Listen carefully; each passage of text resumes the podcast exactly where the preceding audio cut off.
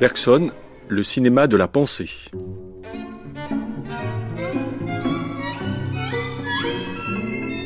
Émotion et montage. Ce matin, pour cette euh, dernière partie de notre matinée consacrée à Bergson, dernière partie qui est aussi euh, la fin de cette série consacrée euh, aux philosophes, nous recevons Bruno Dumont, réalisateur, auteur de La vie de Jésus, prix Jean Vigo en 1997, de L'Humanité, Grand Prix du jury du Festival de Cannes en 1999, de 29 Palms et de Flandre, Grand Prix également du jury du Festival de Cannes en 2006. Bonjour Bruno Dumont. Bonjour. Ce matin donc nous allons parler cinéma, philosophie et cinéma. Et je crois qu'il n'y avait personne euh, de mieux choisi que vous pour opérer ce passage de la philosophie euh, au cinéma, parce que vous avez fait des études de philosophie et vous avez été également professeur de philosophie. Oui, j'ai été. Quitter la philosophie, ça a été difficile? C'était une grande joie. Une grande joie? Ah oui, non, c'était une grande joie. C'était, euh, je souffrais justement moi de la tristesse et du, de la tristesse de la philosophie. Et j'ai trouvé dans le cinéma euh, l'arrière-fond, l'arrière-cour en quelque sorte de la philosophie dans lequel je me suis totalement euh, épanoui. En ayant toujours l'impression de toute façon d'avoir euh, une empreinte philosophique qui m'anime toujours, mais par d'autres voies. Disons que c'est l'expression qui a changé, ce sont les moyens qui ont changé. Mais je, je reste petit philosophe dans l'âme. Autrement dit, c'est la même émotion qui anime le travail de cinéaste euh, Bruno Dumont aujourd'hui. Oui, mais disons que l'émotion, voilà, c'est, le mot est exact, c'est un problème d'émotion. C'est-à-dire qu'il faut que l'émotion qui est à l'intérieur de moi puisse euh, aller hors de moi. Et la philosophie était, euh, il y avait quelque chose qui m'empêchait et qui était justement le, je pense, le concept, c'est-à-dire qu'il y avait quelque chose dans le dans la formulation des idées et du concept quelque chose qui me qui ne m'allait pas. C'est-à-dire que on va en parler avec personne, mais il y a, quelque chose où l'objet de la philosophie c'est euh, la tentative de l'expression de, de l'être. Et dans le cinéma, j'ai retrouvé ce que je crois profondément et métaphysiquement, c'est-à-dire que c'est pas le problème, c'est pas l'être, le problème c'est le mouvement. C'est-à-dire que nous mmh. sommes en mouvement. Et en allant au cinéma, j'ai la possibilité d'aller au mouvement, c'est-à-dire à cette trame de l'être. Et donc il y a une fluidité cinématographique qui est, selon moi, tout à fait juste à tenter de, de dévoiler cette vérité, ce réel qui nous, qui nous hante, et dont moi, enfin, je parle, je parle de moi, moi qui j'avais beaucoup de mal euh, dans la philosophie à, intellectuellement, euh, par les mots, les concepts, les, les raisonnements, à, à y aller, parce que justement, on, est, on était dans quelque chose que je ne trouvais pas exact, c'est-à-dire que l'être, pour moi, il n'y a, pas d'être. C'est-à-dire que l'être n'existe pas, ce qui existe, c'est le mouvement. Est-ce que vous diriez que finalement, ce passage, ça a été un passage de, de la parole et du concept à quelque chose qu'on pourrait appeler l'affect et le percept, l'affect étant cette euh, capacité que nous avons à être touché par ce qui nous entoure, euh, suscitant à ce moment-là joie, peine, euh, tristesse, désir, et le percept étant cette tentative de se saisir de quelque chose du réel euh, par un œil ou par une oreille. Voilà, c'est-à-dire aller au plus près du commencement. Dire qu'est-ce qui commence? C'est le cinéma, pour moi, est plus proche du commencement que le, que le langage lui-même. Il nous mettrait au cœur des choses.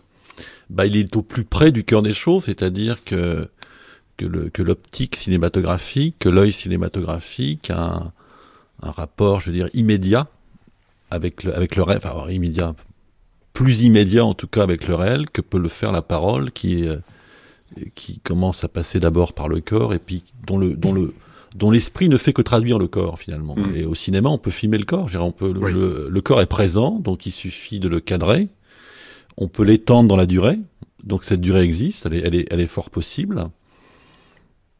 Et on peut l'exposer, c'est-à-dire on peut le donner à voir, on peut, on peut le représenter sans en se, euh, en se taisant. Le fait que vous ayez ce, ce soulignement euh, qui vous a conduit à passer par la philosophie euh, ne doit pas nous amener à penser que c'est pour démontrer que vous faites des films, et c'est bien comme vous dites, pour montrer, donner à voir. Oui. Et à entendre. Oui, voilà, c'est-à-dire aller dans une dans une représentation euh, dont la technique cinématographique est capable d'être plus profondément en, accord avec son objet. Alors que la philosophie, elle est dans une perspective beaucoup plus intellectuelle, beaucoup plus analytique, alors que ce dont parle Bergson, c'est-à-dire justement la, la saisie par l'intuition, est, est, possible au cinéma, puisque c'est mmh. un... C'est-à-dire que la, que la durée, elle est, elle est cinématographique. Oui, oui, oui. Elle est cinématographique. Oui. Elle est beaucoup plus difficile dans le, dans le langage et dans l'abstraction du, dans l'abstraction du langage, c'est-à-dire que, que pour moi, une idée, ça reste quand même une, une image sensible diminuée. Voilà. Et moi, l'image sensible, elle peut, je, je peux m'en approcher. Je, je, peux être au bord d'elle, en tout cas. Sans, sans analyse, c'est-à-dire, pas, c'est pour ça, bon, donc ça, ça, explique aussi ma façon de filmer, c'est-à-dire que je me, que je me garde bien de, de parler, de prononcer quelques mots, de, de, méditer ce à quoi je suis en train de, de, de représenter, c'est-à-dire que j'essaie de donner au spectateur une expérience quasi immédiate, mais en même temps c'est une illusion, du réel.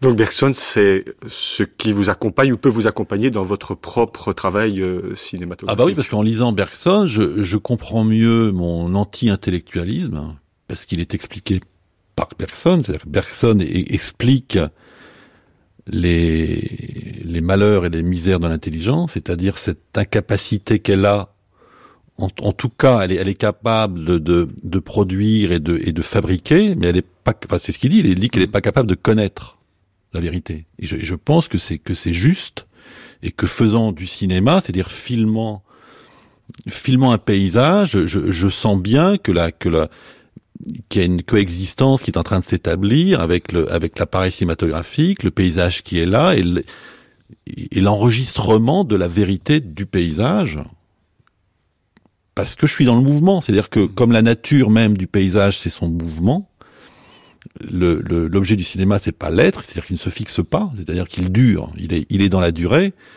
Je, je, je suis en accord avec, avec Bergson, c'est-à-dire mmh. savoir qu'il y a une possibilité de saisir la vérité, c'est-à-dire, euh, contrairement à ce que nous disaient tous les philosophes du, à la fin du 19e siècle, à l'époque à laquelle il se trouvait, il y, a une, il y a une possibilité de la métaphysique. La caméra, c'est votre œil mémoire. Oui, c'est un et en même temps, c'est un, c'est aussi un appareil, c'est-à-dire oui. qu'il y a quand même une technique et la technique, elle est, elle est, elle est intellectuelle. C'est-à-dire oui. que le tous les procédés par lesquels je passe pour faire du cinéma, ce sont des procédés intellectuels. C'est-à-dire que je que je découpe, je, je fais mon plan. Mon plan, c'est un découpage dans le réel. Mmh. Donc il y a quand même un procédé qui est analytique en quelque sorte, mais qui finit par le montage. Mmh. C'est-à-dire que cette discontinuité euh, à laquelle je fais face, par le montage, j'essaie de retrouver une continuité. Mmh. Et la continuité bah, de, de, mon sujet, et donc de l'expression de la vérité de mon sujet que j'essaie, par les moyens du cinéma, de rendre. Et, et cette unité, vous la, vous la trouveriez dans l'émotion dont on parlait à partir de laquelle nous sommes partis tout à l'heure ou bah, L'unité, je la trouve dans, la, dans, la, dans les moments de grâce euh, que de je grâce. peux atteindre euh, par moment, euh, c'est-à-dire quelques secondes dans un film de 86 minutes. Mais on sent bien, je sens bien qu'il y, y, a un moment où la continuité est atteinte, c'est-à-dire et, et c'est la grâce, c'est-à-dire où le mouvement est accompli, il est, il, est, il, il roule, c'est-à-dire qu'on roule dans, on, on, roule dans le, dans la réalité de la, de, de la vérité, de, du, du, personnage tout simplement et, et, quand ce personnage se déploie magnifiquement et qu'il atteint cette espèce de, de, plénitude de son de son mouvement bah c'est d'ailleurs c'est ce que c'est ce que dit mmh. Bergson c'est la grâce oui c'est la grâce Et, effectivement, en, en, regardant vos films, moi, il y a quelque chose qui m'apparaît vraiment très clairement. C'est là, et vous, vous le disiez, c'est la présence des corps. Les corps, on, on les voit, par exemple, euh, très euh, dans leur corporéité, on pourrait presque dire, euh, à partir du fait que, euh, par exemple, dans l'humanité, c'est Pharaon qui se rapproche de, de Domino et qui, en quelque sorte, la sent, la respire ou c'est la façon dont euh, toujours ce même pharaon va toucher la joue de, de, Joseph à la fin. Il y a un côté tactile qui nous met au contact des choses, au contact du concret. Voilà, c'est-à-dire qu'il y a toujours des personnages qui ne sont pas intellectuels, c'est-à-dire que le, dont, la, dont les moyens, dont, de, dont les moyens relationnels sont, sont, les, sont les regards, c'est-à-dire qu'ils regardent énormément, oui. il touche, Pharaon encore plus parce qu'il sent, c'est-à-dire qu'il a, qu'il a ce mode relationnel qui est un mode purement euh, sensoriel en, en, interdisant le discours. C'est-à-dire que jamais dans le film, Pharaon se met à, à réfléchir sur la nature même du, du crime d'ailleurs. Il n'en parle pas, il, il, ne fait que ressentir. C'est un appareil à ressentir le tragique, le crime. Il, il, ne, fait, il, ne, fait, il ne fait que ça. Donc il offre au spectateur la possibilité non intellectuelle d'être dans une dans un rapport totalement physique, c'est-à-dire qu'il est présent au monde et il sent le monde. Et il se limite à ça, et donc il devient, enfin j'espère pour le spectateur, un instrument euh, euh, aigu de perception et de sensation du drame, en l'occurrence, qui a lieu dans ce film-là. Et avec une posture du corps, moi je, je, me rappelle cette scène où il penche la tête doucement, voilà. très très doucement oui. comme ça.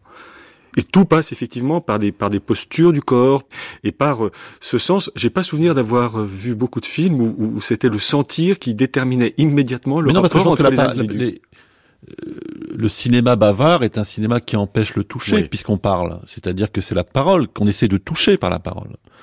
Comme Pharaon ne parle pas, il a sa- la seule possibilité qu'il a, c'est c'est l'attouchement.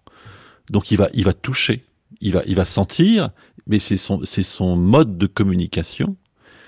Et euh, je pense qu'en le qu'en le qu'en retirant le langage, finalement, on appelle le langage. C'est-à-dire que Mhm. c'est, c'est- c'est- moi ce qui m'intéresse, c'est que c'est ça, c'est pas, c'est pas, euh, euh, comment dire ça, euh, vouloir régresser au corps. C'est, c'est montrer simplement que le que ce que le corps a- appelle l'esprit, mais, mais l'esprit doit trouver sa place, sa juste place par rapport à la à la puissance du corps qui ne doit pas être niée. Et même, il y a, le regard, c'est d'une certaine façon de, de touche à distance. Il y a une scène comme ça dans, dans la vie de, de Jésus où euh, c'est Marie. Elle est à la à table avec euh, son ami, les amis de son ami. Il vient d'y avoir euh, ce moment de la fanfare. Ouais. Et puis il y a une autre table. Il y a un jeune garçon, un maghrébin, et il y a un échange des regards entre eux Voilà. qui fait que il y a à la fois toute cette proximité et on sent le désir qui est en train de naître à travers ce, ce regard et en même temps la distance et la distance elle est comme scellée par les mots qui, euh, violents euh, racistes qui sont prononcés euh, par euh, les camarades qui sont à sa propre table Voilà, et qui fusent, c'est-à-dire que les injures euh, fusent euh, dos au, au jeune arabe, dans une justement où le, où le, où le, où le corps permet de, de protéger la parole, c'est-à-dire qu'ils sont assez lâches en quelque sorte pour ne même pas se retourner, quoi. C'est-à-dire qu'ils Ouais. ils, ils lâchent leurs propres insultes en se gardant bien de montrer leur visage. jusqu'au moment où il demande de se taire et, euh, et re- re- retirer la parole à autrui c'est vraiment lui retirer son humanité Oui, dans ce cas-là dans ce cas-là dans ce cas-là, oui. Moi, ce qui m'intéresse dans le corps, c'est que je, c'est le, c'est le corps qui commence. C'est-à-dire tout, tout, tout commence là. Et l'esprit n'est que la caisse de résonance du corps. C'est-à-dire quand je vous parle, finalement, je, ne fais que qu'essayer de traduire ici maintenant, dans le temps, les émotions que j'ai, les sensations que j'ai, la, réserve, la mémoire qui est en moi, dans mon esprit. Mais la base et le fondement, ça reste quand même le corps. Oui, oui. Il y a de très très belles pages qui, je pense, vont tout à fait dans le sens de ce que vous dites dans la première partie de, de Matière et Mémoire, où, où Bergson analyse la perception et où cette perception nous met au cœur des choses. Et il dit finalement, moi, j'ai, ça m'a toujours beaucoup intrigué cette formule. Il dit la perception, elle n'est pas en nous, elle est dans les choses. Elle Voilà. nous met dans les choses. Hmm. Et cette présence du corps, elle apparaît aussi, bien sûr, dans le rapport entre les corps, c'est-à-dire dans la sexualité. C'est-à-dire dans le... Ce qui anime le corps, c'est le désir. le désir du corps de l'autre et la sexualité, c'est le moment euh, extraordinaire de la, de, la, de, la, de la fusion, en tout cas de la tentative tragique de la fusion, parce qu'en même temps la fusion est impossible, c'est-à-dire que c'est impossible, mais les corps vont se, vont se tenter de se mêler les uns les autres, les uns dans les autres. Donc il y a le désir, il y a la violence, il y a l'instinct qui est là, mais en même temps c'est tragique parce que c'est pas possible. Oui, effectivement, moi, en regardant les scènes euh, où il y a les rapports sexuels, je me dis, ils sont quelquefois très loin l'un de l'autre, peut-être infiniment plus loin l'un de l'autre que n'est par exemple le Pharaon lorsqu'il touche euh, la joue de, de, de, Joseph, où là il y a une espèce de tendresse qui s'exprime dans, dans, dans, ce toucher, comme si oui, effectivement. Oui, puis il y a le corps qui nous en. Je pense que c'est le, le, corps est en même temps un obstacle. C'est-à-dire que les corps qui s'unissent délimitent justement cette, euh, c'est ce que disait Platon, c'est-à-dire que cette, il nous empêche finalement, c'est-à-dire que cette, ce, que ce désir, c'est une, c'est un fluide qui est en nous, donc qui est complètement absolu et infini, mais notre corps est fini, donc c'est notre corps, c'est notre finitude, mais on a un, on a un appétit pour l'infini, on a un appétit pour l'absolu, on désire l'absolu, donc ça peut être perçu dans le regard, oui, parce qu'il y a un appel, mais le corps, c'est une on est au bout, c'est-à-dire qu'on ne peut pas aller plus loin, donc on est fini. Et c'est ça qui est tragique dans notre existence. C'est quand on a une espération à l'infini et notre corps nous empêche. Oui. Et, effectivement, euh, le corps et, la parole, parce que euh, vous le disiez, euh, c'est comme si il fallait descendre en deçà des expressions que le langage euh, nous donne, en deçà de ce que vous appelez, vous, rappelez, vous utilisez cette expression, en deçà de ce qu'on appelle les formations de, l'intelligence, de sorte que les personnages, euh, à certains moments, on les entend marmonner. Euh, je n'avais pas fait attention, mais tout à la fin de l'humanité, je le revoyais là récemment, on entend Pharaon, et on entend des bruits extrêmement discrets. Absolument. C'est-à-dire qu'ils balbutient leur continuité. Voilà. C'est-à-dire qu'ils sont, ils sont, ce n'est que des balbutiements du mouvement. Alors que la parole, c'est une méditation sur l'être. Mais cet être n'existe pas. Donc il n'y a pas de possibilité d'exprimer l'être. Donc ces corps qui sont là, ce sont des corps mouvements. C'est-à-dire qui sont dans un flux Mm. Et le balbutiement, c'est cette espèce de son du flux. C'est-à-dire que voilà, c'est une durée. Et, effectivement, quand Pharaon est contre son mur, on entend une espèce de ronronnement. Et ben, c'est le petit moteur, comme ça, de la vie qui fait qu'il dure. Et qui n'est pas, justement, dans des, dans les tentations, euh, de son intelligence à évoquer euh, des instants de son être qui, de toute façon, n'existent pas.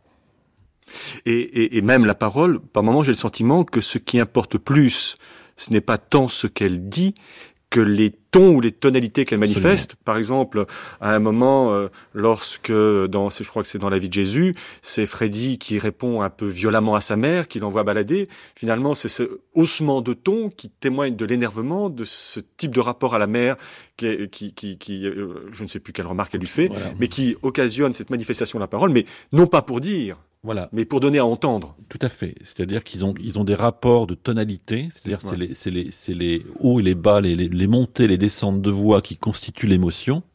Ouais. Peu importe ce qu'ils disent. Et d'ailleurs, moi, s'ils n'ont pas le scénario, c'est-à-dire qu'ils n'ont, ils n'ont, ils n'ont, ils n'ont rien à dire. C'est-à-dire que je, je leur dis pas, dites ça. Donc ils sont dans une situation, donc ils vont réagir, ils vont, ils vont ils vont, ils vont, ils vont, ils vont dire quelque chose qui est issu de leur propre, euh, qui est une improvisation finalement. Mais ce qui compte et ce sur quoi moi j'interviens, ce sont les, les, les, hauteurs de voix. Hmm. C'est un cinéma de la tonalité. Oui, c'est-à-dire que je, je, je, mais c'est vrai, je me fie, je me fous éperdument de ce qu'il raconte. C'est-à-dire que quand, quand, je dis que j'ai rien à dire, c'est-à-dire, je lui dis, bah, tu dis ça, tu dis autre chose, ça m'est égal, mais je dis, ta colère, je la sens pas. Je veux sentir ta colère. Tu dis ça comme tu veux, je veux la sentir. Et je le pousse pour que justement j'ai une, j'ai de la musique, c'est-à-dire que j'ai des couleurs sonores, sachant que le contenu en lui-même m'intéresse peu, de toute façon, j'y crois pas. Et c'est pour ça que vous travaillez plutôt avec des, plutôt avec des acteurs non professionnels? Est-ce que ça vous permet de, de, de, de, libérer ou de permettre à cette émotion, par exemple, ou à cet affect qu'est la colère, de, de se manifester plus directement ou? Non, parce que je pense, non, je pense que c'est un, je pense que l'acteur professionnel est tout à fait capable de faire ça. C'est pas, dire qu'il soit professionnel ou pas, c'est pas, c'est pas le problème. Le problème, c'est sa capacité à exprimer euh, quelque chose. C'est la chose, chose qui m'intéresse. Moi, c'est pas euh, euh, sa carte de sécurité sociale qui dit qu'il est professionnel. Ça, ça m'est complètement égal. Donc, il n'y a, a, pas de c'est pas un problème d'être professionnel ou pas, c'est un problème d'être d'être d'être juste ou pas juste par rapport à un, casting, à une distribution, à un rôle à entreprendre, à jouer. C'est pas moi, ça m'est ça m'est ça m'est égal. Je pense que le je pense simplement qu'un acteur ne peut donner que ce qu'il est, que ce qu'il est. Voilà, c'est tout. Donc, euh, je crois pas à la composition. Donc, je cherche, je, cherche pas la composition. Je choisis mes, mes acteurs comme je choisis mes couleurs. Donc, si je veux du brun, je prends du brun. Je vais pas demander à quelqu'un qui est blanc de me faire du brun. Ça m'intéresse pas. Donc, je, il faut que je choisisse les, les, les, bonnes couleurs, en fait. Les, bonnes, voix. Les bonnes couleurs et les bonnes tonalités. Oui, et les bonnes voix. Mais à partir du moment où la voix est posée, c'est-à-dire que je me suis soumis à Pharaon. C'est-à-dire Pharaon, il a, il a son mode d'expression, il a sa lenteur qui lui appartient, il a le ronronnement dont on parlait, mais je l'ai, je lui ai pas demandé, je l'ai constaté. Ah bah moi j'ai mis un petit micro très près de son de sa gorge pour la pour pour euh, pour saisir ce, ce, ronronnement. Donc je fais, si vous voulez, c'est pas, euh, il n'illustre pas, il n'interprète pas des idées que j'ai. Je, je, ne fais simplement que de profiter en quelque sorte de ce qui est devant moi pour le mettre en ordre, voilà, et, essayer de créer de l'harmonie avec ce son à lui, parce qu'il faut que je réussisse à rendre Pharaon harmonieux. Et pour être que je saisisse l'harmonie de Pharaon, il faut que je réussisse à, capter tous les éléments de la composition de Pharaon. Donc aussi bien son corps, son visage, son regard, son toucher, la position de ses mains et ce ronronnement. Oui, son regard, il y a une scène absolument merveilleuse je crois que c'est à la fin, où le regard euh, est... On imagine à peine qu'il regarde quelque chose, on a plutôt le sentiment que ce regard vide nous met euh, en quelque sorte devant quelque chose d'abyssal. Oui. C'est-à-dire qu'ils sont tellement lacunaires. Oui, lacunaires, ben, les acteurs, qu'ils obligent le spectateur à combler. C'est-à-dire vous êtes obligé de trouver quelque chose, puisque le l'acteur ne fait que commencer.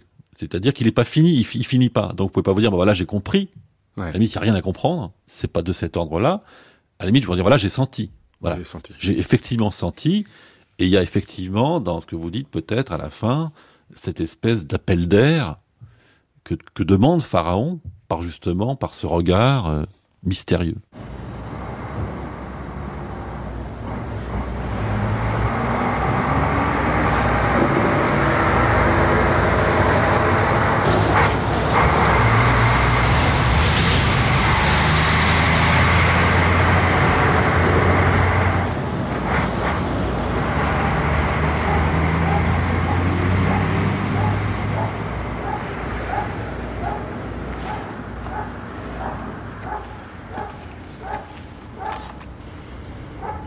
Malade Faire ça en pleine ville.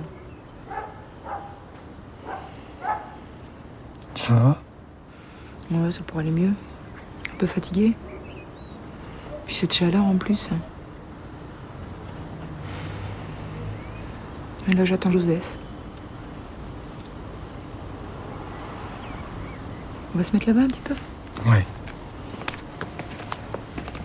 Il y a un autre aspect de, votre, cinéma qui m'a euh, qui me plaît beaucoup et qui m'a tout de suite étonné, c'est euh, la question du temps.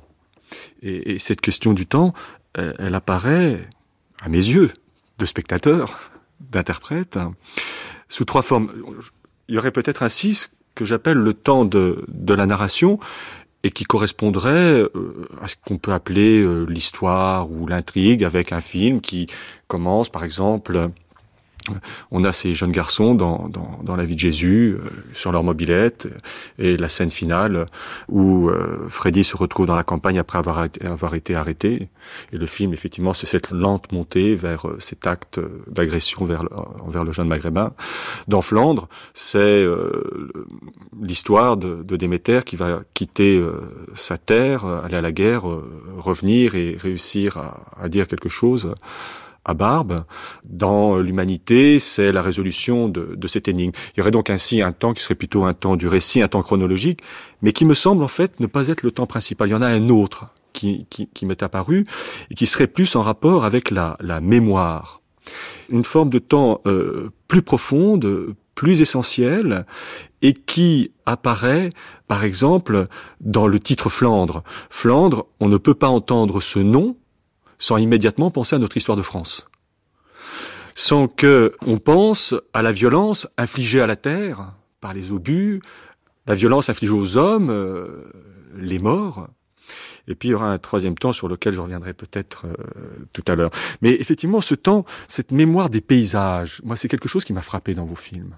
Cette terre travaillée par la main de l'homme, le paysage façonné par, euh, par l'agriculture. Oui, mais c'est ce que vous êtes, ce que le, le, le cinéma en fait, c'est ce que vous êtes en train de dire, c'est la conjonction entre des images qui se déroulent devant vos yeux et votre propre mémoire à vous. C'est-à-dire, ça s'appelle l'évocation. C'est-à-dire que le plan, moi je fais un plan, je donne un titre à un film, mais votre mémoire se, se, se réveille. C'est-à-dire que vous n'êtes pas neutre. C'est-à-dire que le, il faut faire du cinéma en sachant que il y a déjà des images qui sont dans la salle. Et les images, c'est les images que le spectateur a déjà. Et le cinéma est le résultat, c'est la conjonction entre les images cinématographiques qui sont projetées sur cet écran, les images que le spectateur a lui-même dans ses valises, et une image ou un titre va créer une troisième image. Voilà.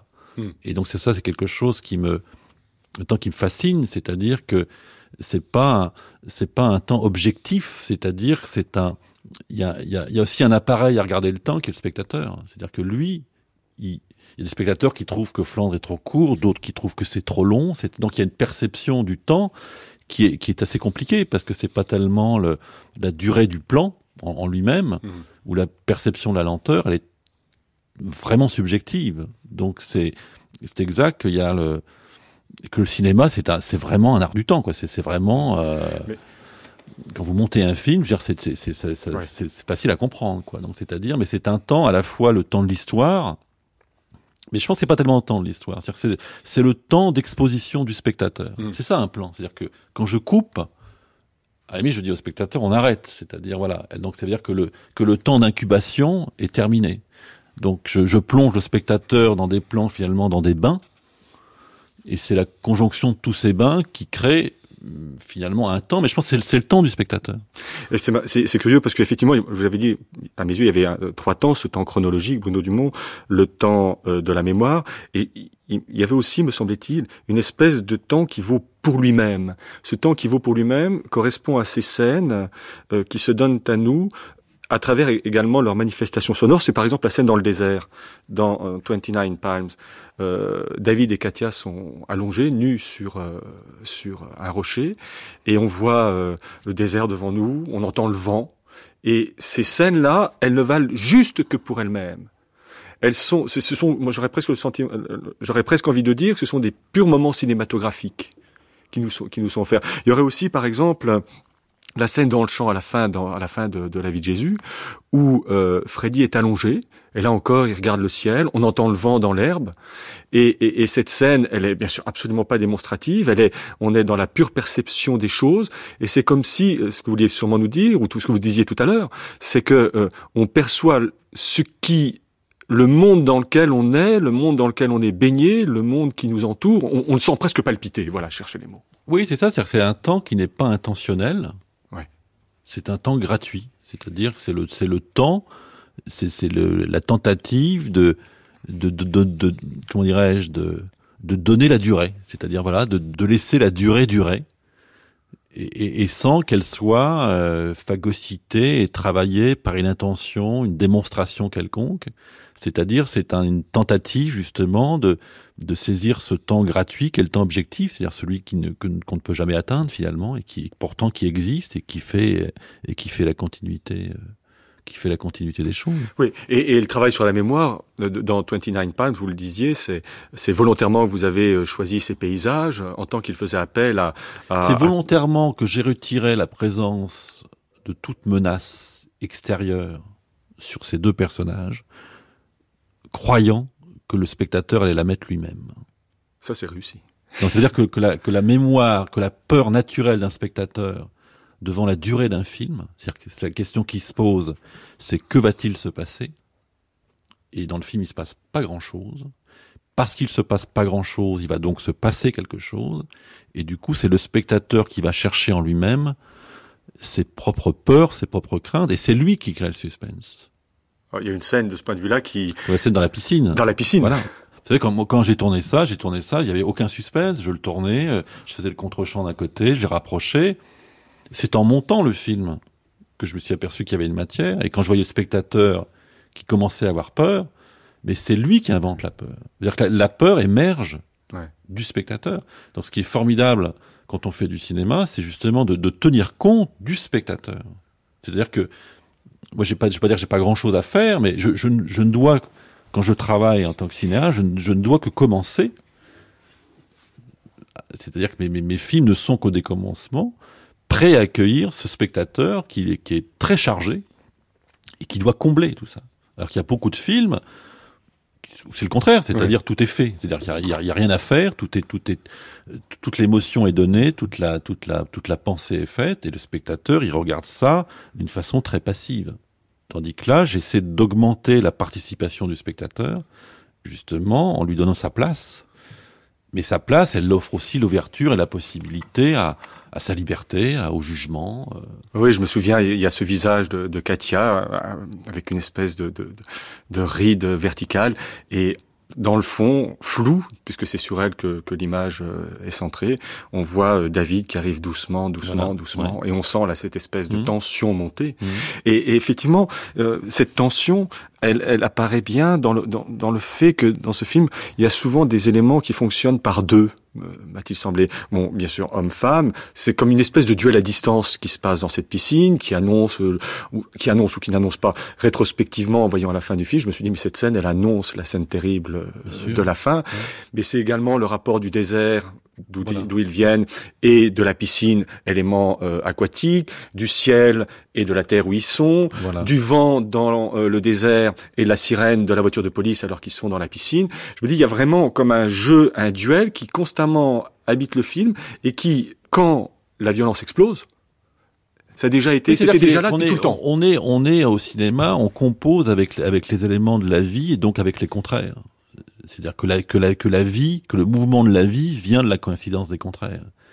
Et le, et le cinéma, c'est ça, c'est-à-dire faire, euh, faire le jour, faire la nuit, sachant que le jour est la nuit. C'est-à-dire c'est en étant sur des oppositions que l'harmonie naît, finalement.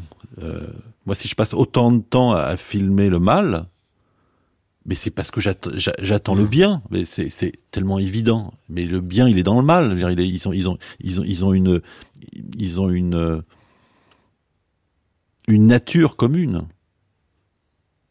Mais comment faire naître le bien? Je pense pas qu'on fait naître le bien en l'e- en l'exposant. Moi, je crois pas. Je pense qu'au contraire, que l'anti-héros est quelqu'un. C'était ce que c'était le passer comme ça 90 minutes à héroïser un raciste. Bah, c'est pas pour dire qu'il est formidable, Mm. c'est justement pour dire le contraire.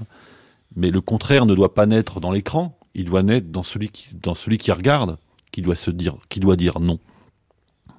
C'est pas le cinéma qui doit dire non. Ouais. Le cinéma doit trouver les moyens pour suggérer le non. Et, et- et c'est vrai que euh, par rapport à ces scènes de, de violence qui, qui, qui, qui explosent à certains moments, il y a ces moments de, de, de, douceur, de calme, qui correspondent à ce que j'appelais ces, ces purs moments cinématographiques où les gens sont posés et on n'est plus que pratiquement contemplatif. Oui, c'est-à-dire que il, il faut descendre jusqu'à l'ennui, c'est-à-dire jusqu'à l'oisiveté pour pour sentir la la comment dire ça la, la puissance du temps, c'est-à-dire la possibilité de l'action, mais dont, dont l'absurdité constitue la matière principale finalement, c'est-à-dire que tout est possible parce que l'absurde, il y a une présence d'absurde, il y a une présence d'une immense oisiveté qu'il y a dans la vie de Jésus. C'est parce qu'ils sont c'est parce qu'il est oisif que tout est possible. Mais son contraire aussi. Ouais, il aurait ouais. pu faire le contraire. Mais c'est la condition humaine. Et l'ennui, c'est la sensation probable du temps. Jusqu'à cette scène finale dans, dans la vie de Jésus où, on l'entend pleurer, ce, qu'on, ce, qu'on attend, ce à quoi on s'attendrait pas du tout. Voilà, c'est-à-dire que c'est le commencement Ouais. de l'humain. Ouais, vous êtes vraiment en train de sonder les, les Bah, origines, les, oui. ce, qui nous permet d'être ce que nous sommes. Oui, voilà. C'est un cinéma de l'humanité. Voilà, c'est un cinéma sauvage qui va à l'aurore de l'humanité. C'est-à-dire, je, je m'arrête où l'humanité commence. Sachant que l'humain, il est, là, il est dans la salle. Donc, euh, je préfère euh, sonder les, les tréfonds, les profonds, les obscurités. Voilà, c'est aller, aller à l'origine. ce type de, de rapport au temps, euh, par rapport à la mémoire, ça me donnait à penser à un rapport de surface et de profondeur. Cette mémoire, elle, à mes yeux, c'est comme si elle permettait à un moment la manifestation, le surgissement de l'action violente. C'est quelque chose qui doucement monte, monte, monte, et à un moment explose. Oui, c'est une préparation. C'est-à-dire c'est une préparation du, du, déclenchement de la violence. C'est-à-dire que tout, tout est préparé pour que la violence puisse être déclenchée. Mais la violence ne peut se déclencher à partir du moment où l'apaisement est posé. C'est-à-dire que ça sera encore beaucoup plus fort. Si cette violence émerge dans la, dans la douceur de la nature, elle retentira d'autant mieux. Et comme mon, mon, mon souci à moi, c'est l'expression, il faut que cette violence soit sentie. Il faut qu'elle soit rendue, il faut qu'elle soit sentie. Et donc tout le, tout le travail cinématographique, c'est de préparer le spectateur à cette sensation qu'il va avoir prochainement. Il y avait, il y avait une citation de, de, de Bergson Le feu qui est au centre de la Terre n'apparaît qu'au sommet des volcans. Voilà. Mais il commence au centre de la Terre. Oui. votre, votre affinité avec Bergson Bah oui, mais je, je m'en rends compte en lisant les textes. Non, mais c'est une affinité. Euh, c'est une affinité métaphysique, en fait, très clairement. C'est-à-dire, c'est une, c'est, je suis en plein accord avec lui, je, je euh, philosophiquement, avec cette idée que le, que la vie, c'est le mouvement, voilà. et, que, non, et que l'être, les, gens qui parlent, qui disent voilà, prétendent dire ce que c'est qu'un être, ce sont des menteurs. Il n'y a pas d'être. Donc il n'y a pas de possibilité par l'intelligence d'énoncer une quelconque vérité. La vérité, elle est dans l'art et on la sent bien. On sent bien quand on est devant un Van Gogh, Heidegger en a parlé, mm. on sent bien que la vérité est là. Elle est indicible. C'est-à-dire qu'on ne peut pas la dire autrement. Mais lui la tient, toute la fascination qu'on a pour l'art, parce que c'est là, c'est présent, c'est dans la durée du tableau. Et la durée du tableau, c'est la durée du spectateur devant le tableau, le temps qu'il va le passer à le regarder. Et en même temps, la perception qu'il va avoir n'est pas immédiate, pas possible. C'est-à-dire que cette sensation de la vérité, il va l'avoir rétrospectivement. C'est-à-dire c'est en pensant au tableau de Van Gogh qu'il a vu qu'il se dira c'était extraordinaire. Mais jamais quand on voit un, Van Gogh, on peut pas dire ça parce que c'est on est trop proche. Et je pense que le cinéma c'est pareil, c'est-à-dire que c'est un lieu essentiel d'impression et, le, et la sensation d'un film n'a lieu que, le, que les jours d'après. Mmh et ce n'est que dans la remémoration du film, c'est-à-dire ce travail du film sur soi, qu'on peut dire ce que vous êtes en train de dire, à savoir ce film a frappé, il contient des choses euh, importantes, pas importantes, ou même, ou même son contraire, hein, qu'importe. Donc c'est vraiment un, travail de, de, de mémoire, et, et, et, le, et, le, cinéma, comme la peinture, est un lieu d'impressionnement. Hmm. Il faut que le film vive. Voilà et souvent sous des sous des dehors justement le, le, corps, le paysage, les gloussements, des bruits, des choses qui relèvent souvent de l'indistinction, c'est-à-dire qui sont difficilement captables par l'intelligence.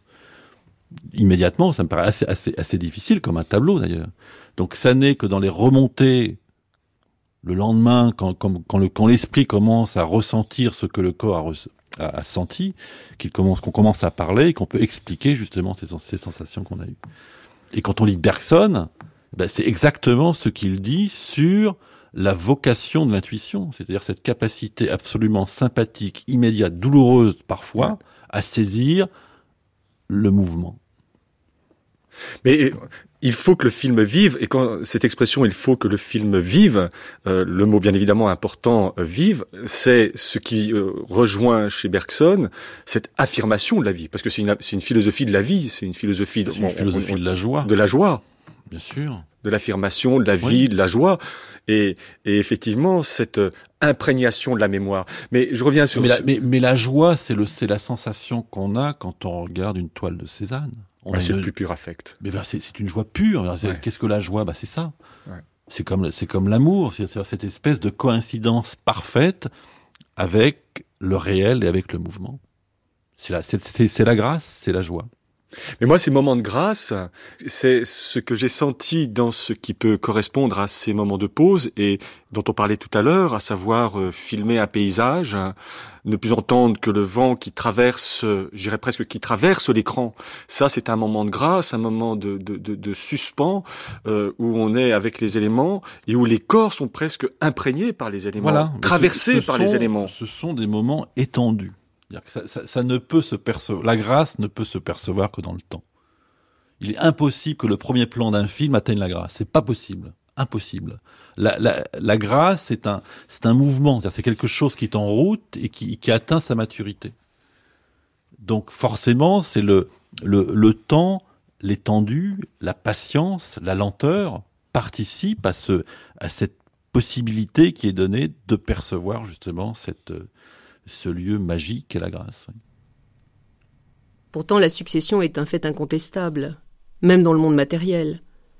Nos raisonnements sur les systèmes isolés ont beau appliquer que l'histoire passée, présente et future de chacun d'eux serait dépliable tout d'un coup en éventail, cette histoire ne s'en déroule pas moins au fur et à mesure, comme si elle occupait une durée analogue à la nôtre. Si je veux me préparer un verre d'eau sucrée, j'ai beau faire, je dois attendre que le sucre fonde. Ce petit fait est gros d'enseignement. Car le temps que j'ai à attendre n'est plus ce temps mathématique qui s'appliquerait aussi bien le long de l'histoire entière du monde matériel, lors même qu'elle serait étalée tout d'un coup dans l'espace. Il coïncide avec mon impatience, c'est-à-dire avec une certaine portion de ma durée à moi, qui n'est pas allongeable ni rétrécissable à volonté. Ce n'est plus du pensé, c'est du vécu. Ce n'est plus une relation, c'est de l'absolu. Qu'est-ce à dire, sinon que le verre d'eau, le sucre, et le processus de dissolution du sucre dans l'eau sont sans doute des abstractions, et que le tout dans lequel ils ont été découpés par mes sens et mon entendement progresse peut-être à la manière d'une conscience. Henri Bergson, L'évolution créatrice. La lecture de Bergson, c'est une révélation. Ah oui, total, parce que moi je l'ai pas. Euh, moi, quand je faisais des études de philosophie, euh, j'étais pas du tout euh, Bergson. On a dû en parler deux trois fois en le citant comme ça par une petite phrase, mais il n'était pas étudié du tout. Et mais quand je là j'ai relu un peu, et je comprends, je comprends mieux pourquoi, parce que comme il est, il est tellement euh, en, en, opposition justement son anti-intellectualisme, il, explique quand même ça, je pense qu'il il tient quand même un discours assez sévère euh, à la fois sur la science, sur la philosophie, euh, et il est assez, euh, assez marginal. Mais je pense qu'aujourd'hui, il est, très intéressant parce qu'il nous, nous permet de comprendre le, l'hypocrisie de l'intelligence, parce qu'on est, on, est, on est sous l'emprise de l'intelligence aujourd'hui euh, dans les médias, la télévision, la politique, tout ça. C'est-à-dire que c'est, l'intelligence qui, qui domine, mais cette intelligence, elle est, elle est pas capable de parler de la vérité. On nous ment. C'est-à-dire que c'est pas, il faut arrêter de, de, de mettre comme ça euh, sous un, sous la lumière l'intelligence, comme si c'était l'intelligence qui était la source et le, bonheur de, de, l'homme. Non, l'homme, il a besoin, il a besoin de la durée. C'est la durée qui le, qui le dire, Internet nous, nous, nous rend pas heureux. Je veux dire, c'est la télévision nous rend pas heureux. Qu'est-ce que c'est que la télévision? C'est ça n'est que la discontinuité de plan. C'est ça la différence avec le cinéma. Oui. Le, le, le, le, le, journaliste qui fait un qui fait un reportage sur une guerre, il, il, est, il est incapable, de toute façon, il peut pas le faire, de recréer la continuité. Et c'est la continuité des plans, donc c'est sa durée. Il faut au moins deux heures pour sentir la guerre. Deux heures. Mhm. Mais c'est pas en évoquant quatre plans mais l'intelligence nous dit, voilà, vous êtes informé, et l'information, c'est la vérité. Eh ben non. Et je pense que le malheur, c'est que c'est que les gens le sentent bien qu'il y a quelque chose qui va pas. C'est-à-dire qu'ils regardent la télévision, mais ils sont malheureux. ce, qui est, ce qui est extrêmement intéressant, c'est finalement ce lien, euh, cette articulation que vous êtes euh, en train de, de, de, montrer entre philosophie et cinéma, non pas au sens où le cinéma va venir illustrer une philosophie, ça n'a Ah aucun non. sens, aucun sens. Non.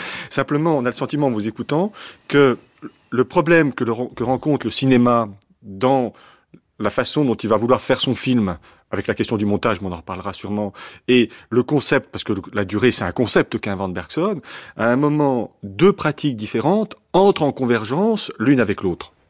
Oui, mais je, Bergson explique le plan séquence. Si vous, voulez, si vous voulez comprendre ce que c'est qu'un plan séquence, si vous voulez comprendre la puissance et la force de sensation du plan séquence, bah vous lisez Bergson, puisqu'il l'explique. Donc il donne aujourd'hui une explication au cinéma. D'accord, moi quand je lis Bergson, je, je comprends mieux ce que je sens, parce que je, je, je Oui. le sens bien quand je fais des plans. Mais à la limite, j'ai- du mal à en parler. Quand on me dit mais c'est formidable ce, ce raccord, etc. bah, je sens bien quelque chose qui est formidable, mais j'a- j'arrive avec Bergson à mieux comprendre pourquoi C'est-à-dire dans cette, je pense que le cinéma, c'est à la fois, c'est à la fois de la discontinuité, parce que je découpe et quand je découpe, bah, je brise. Quand je brise, bah, je suis pas dans la vérité. Je vois très bien quand je regarde mes rushs, bah, je vois, je vois, je vois plein de morceaux et je, voilà. Il faut que je remette de l'ordre. Et, et quand j'associe des plans et quand je mets une bande sonore derrière qui, qui, qui, qui relie ces plans, bah, je vois bien que j'essaie de recréer finalement de la continuité, donc de faire du mouvement, et que ce mouvement génère la plénitude. Oui, il y a une idée comme ça, c'est vraiment l'idée de l'émotion. Hein. Bah l'émotion, c'est ce qui réussit à faire tenir ensemble ce qu'on ne peut pas avoir euh, dégagé autrement que par découpe, analyse, voilà. du réel. C'est-à-dire que, que, que, que l'intelligence n'est capable d'analyser la ligne par ses points, donc elle va, elle va, elle va compter tous les points. Et Bergson nous explique qu'il n'y a pas de points. C'est une étendue. Donc le cinéma est capable de filmer la ligne. Mais, mais l'intelligence, elle n'est pas capable de saisir la durée. C'est pas possible. Elle peut pas. Elle va, elle va se fixer sur des points. Donc elle va arrêter de, elle va, elle va arrêter des points. Donc elle va nous parler de l'être. Voilà un petit élément de l'être de la ligne comme si elle tenait la vérité. Mais la vérité de la ligne, c'est sa continuité. Alors, la leçon bergsonienne du plan séquence, ce serait quoi? Bah, C'est ce qu'il dit quand il, parle, quand il parle du verre d'eau sucrée. Voilà. C'est-à-dire c'est l'exemple typique, Bruno Dumont, pour vous, du plan séquence. Ah non, mais c'est quand il parle du verre d'eau sucrée, pour moi, il explique ce qu'est ce qu'est le cinéma. C'est-à-dire que euh, Bergson explique qu'il faut du temps pour que le, que le sucre puisse se dissoudre dans l'eau. Vous pouvez faire ce que vous voulez. Et ben, le cinéma, c'est ça. Le cinéma, c'est un sucre qui se dissout dans l'eau. Alors que l'intelligence aujourd'hui va essayer de raccourcir le, temps, d'aller le plus vite possible, pour que ça aille encore plus vite. Elle va découper, elle va ralentir, elle va accélérer. Donc elle va nous faire croire qu'il y a un temps, mais ce temps-là est un temps abstrait, qui est faux.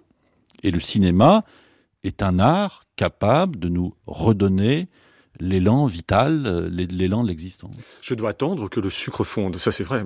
Alors, pas couper. Je vous avouerai, j'ai fait quelques cours euh, là-dessus. Je n'avais jamais pensé à présenter euh, ce passage sous la forme du plan séquence, mais je le ferai. Bah, vous devriez, oui, ça me paraît. Mais même, mais même du film lui-même, c'est-à-dire que par, par plein de petits bouts, il, faut que je refabrique une continuité du sucre. Voilà, c'est-à-dire que, que en respectant son temps. Et si, le, si je respecte son temps, le spectateur va le sentir. C'est pour ça qu'il sent bien qu'il y a dans les images manipulées une rupture du temps. C'est pas le vrai temps. C'est pour ça quand on regarde, il y a plein d'émissions de télévision qu'on voit, des faux directs, des, des choses comme... On sent... Il y a, y, a, y a, que le direct qui est vrai, à la limite. Le direct est vrai parce qu'il rend, à la limite, un match de foot, il y a quelque chose de vrai mais un compte rendu euh, d'un meeting politique, mmh. vous sentez très bien que c'est faux. Pourquoi? Parce que le temps est rompu. Vous rompez le temps, vous manipulez le temps, sous couvert de nous dire mais c'est la vérité, ça s'est passé. Bah non. Le sucre qui fond, c'est exactement euh, le sentiment que, j'ai eu, maintenant que j'y repense à partir de ce que vous venez de dire, c'est exactement le sentiment que j'ai eu face à cette scène dans, le désert de 29 Palms. Voilà. C'est un sucre qui fond, et le temps du sucre est donné. C'est-à-dire qu'il y, a, de ma part, ma caméra ne bouge pas, il y a un temps d'écoulement nécessaire, je respecte ce temps, je laisse tourner ma caméra, le temps que ça dure, le plus objectivement possible. Et c'est ce temps que vous donnez au spectateur? Oui, et s'il le sent, ça veut dire qu'il a, il a, il a cette intuition, lui, de connaître déjà le temps du... Parce qu'il le connaît, le temps du sucre, en fait. Il le connaît. Et donc il reconnaît une image quand ça coïncide avec sa mémoire du temps. C'est-à-dire c'est ce, ce, ce plan, c'est un vrai plan. Parce qu'il coïncide avec mon propre temps. Il faut pas mentir au spectateur. Hein. Il le sent, il le sait. J'avais jamais pensé. bah non, parce qu'on parle trop souvent et à tort du spectateur comme si c'était quelqu'un neutre, comme ça, qui était blanc qui regarde une image, et il y a que la vérité de l'image. Mais non, il y a, y a, une vérité euh, principale et première, c'est le spectateur, qui induit plein d'images et qui a une intuition. C'est-à-dire que le, un spectateur sait si vous mentez ou pas. Il le sait, il le sent.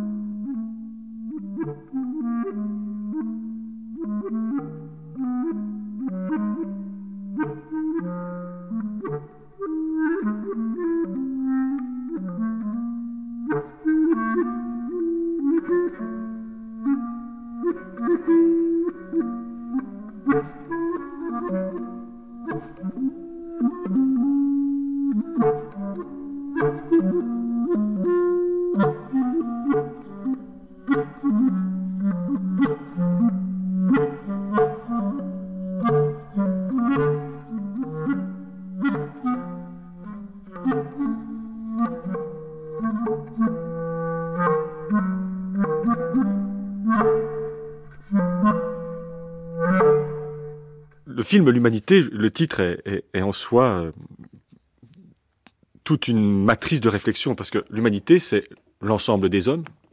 Ça peut être euh, également, Bruno Dumont, ce qui fait que l'homme est homme. L'humanité de l'homme, comme on dit. Sa qualité. Et puis l'humanité, c'est également cette vertu qu'on peut avoir, comme quand on dit de quelqu'un, il a beaucoup d'humanité, il fait mmh. preuve d'humanité. Et euh, finalement, dans euh, cette humanité que vous cherchez à, sonder jusqu'à son origine, il y a euh, un élément sur lequel vous, travaillez beaucoup et qui est la dimension des affects. Et euh, filmer l'humanité dans votre cinéma, c'est filmer les hommes tels qu'ils sont. Voilà. C'est-à-dire que, que l'humanité est un titre philosophique et que le film n'est pas philosophique. Non. Donc c'est ce que je disais quand je vous parlais de la philosophie du cinéma, c'est-à-dire qu'à la limite le, le titre et le projet, mais c'est très intellectuel, c'est très conceptuel. Le film ne l'est pas du tout puisqu'il raconte une histoire. C'est-à-dire totalement euh, anecdotique, complètement enraciné dans une petite province, dans un petit village. C'est-à-dire le, le, le, contraire du titre. Et c'est la balance des deux.